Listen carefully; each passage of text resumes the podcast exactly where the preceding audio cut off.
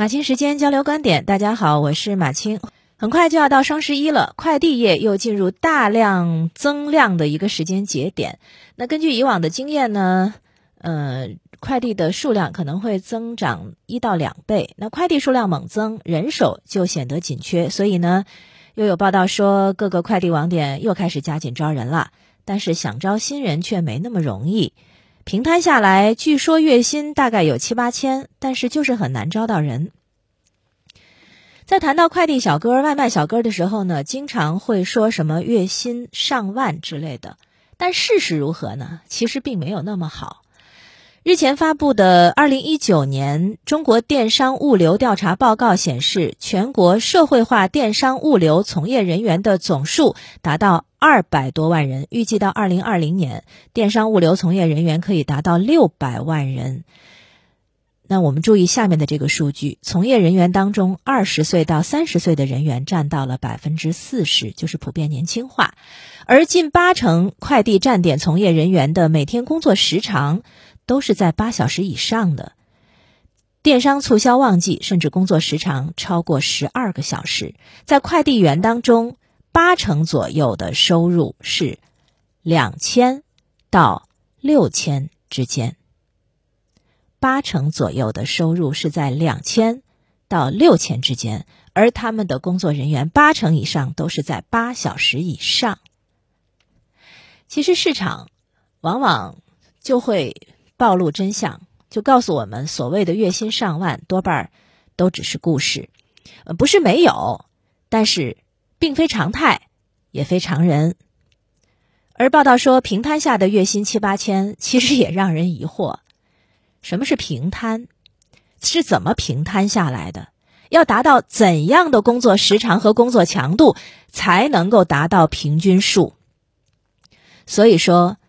快递行业、外卖行业的月薪高，不过是一种话术罢了，它不是真相。招不到人，就是最鲜明的证据。一个行业不仅要看它月收入是多少，看它有没有吸引力，你还得看这个收入的性价比。如果一个人每天的名义工作八小时，那实际上看看报纸、上上淘宝也能够混一天，实际工作时长可能还不足五小时。双休假期又都齐全，加上五险一金也不操心，将来还有退休金。那即使这个人的月收入就算只有五千，估计还是有很多的人抢着干吧。有报道说，如果月薪在八千以上，那就是快递界的飞毛腿，而这些飞毛腿的占比可能还不到百分之一。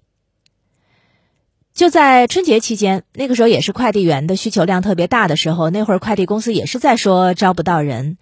呃，当时就有报道采访资深的从业者，他们就跟记者说，为什么这个行业很多年轻人不愿意干？他们的切身体会是说，这份工作太辛苦了，全年无休，又没有底薪，没有社保，业务员的归属感也不强，职业尊严很低，所以很多人是不愿意干的。行业流动性也很大，这才是真相。算算看，如果快递小哥就算月入八千，但是你计算一下他的单位时间的收入。还划不划算？大家都很清醒，算得过这笔账。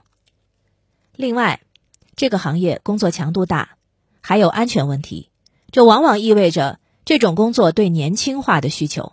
就是一旦年龄大一些，可能就存在干不动的风险。因此，这样的行业往往是流动性特别大的行业。年轻人会觉得没有安全感，没有稳定性，而没有安全感、没有稳定性，又哪来的职业尊严和归属感呢？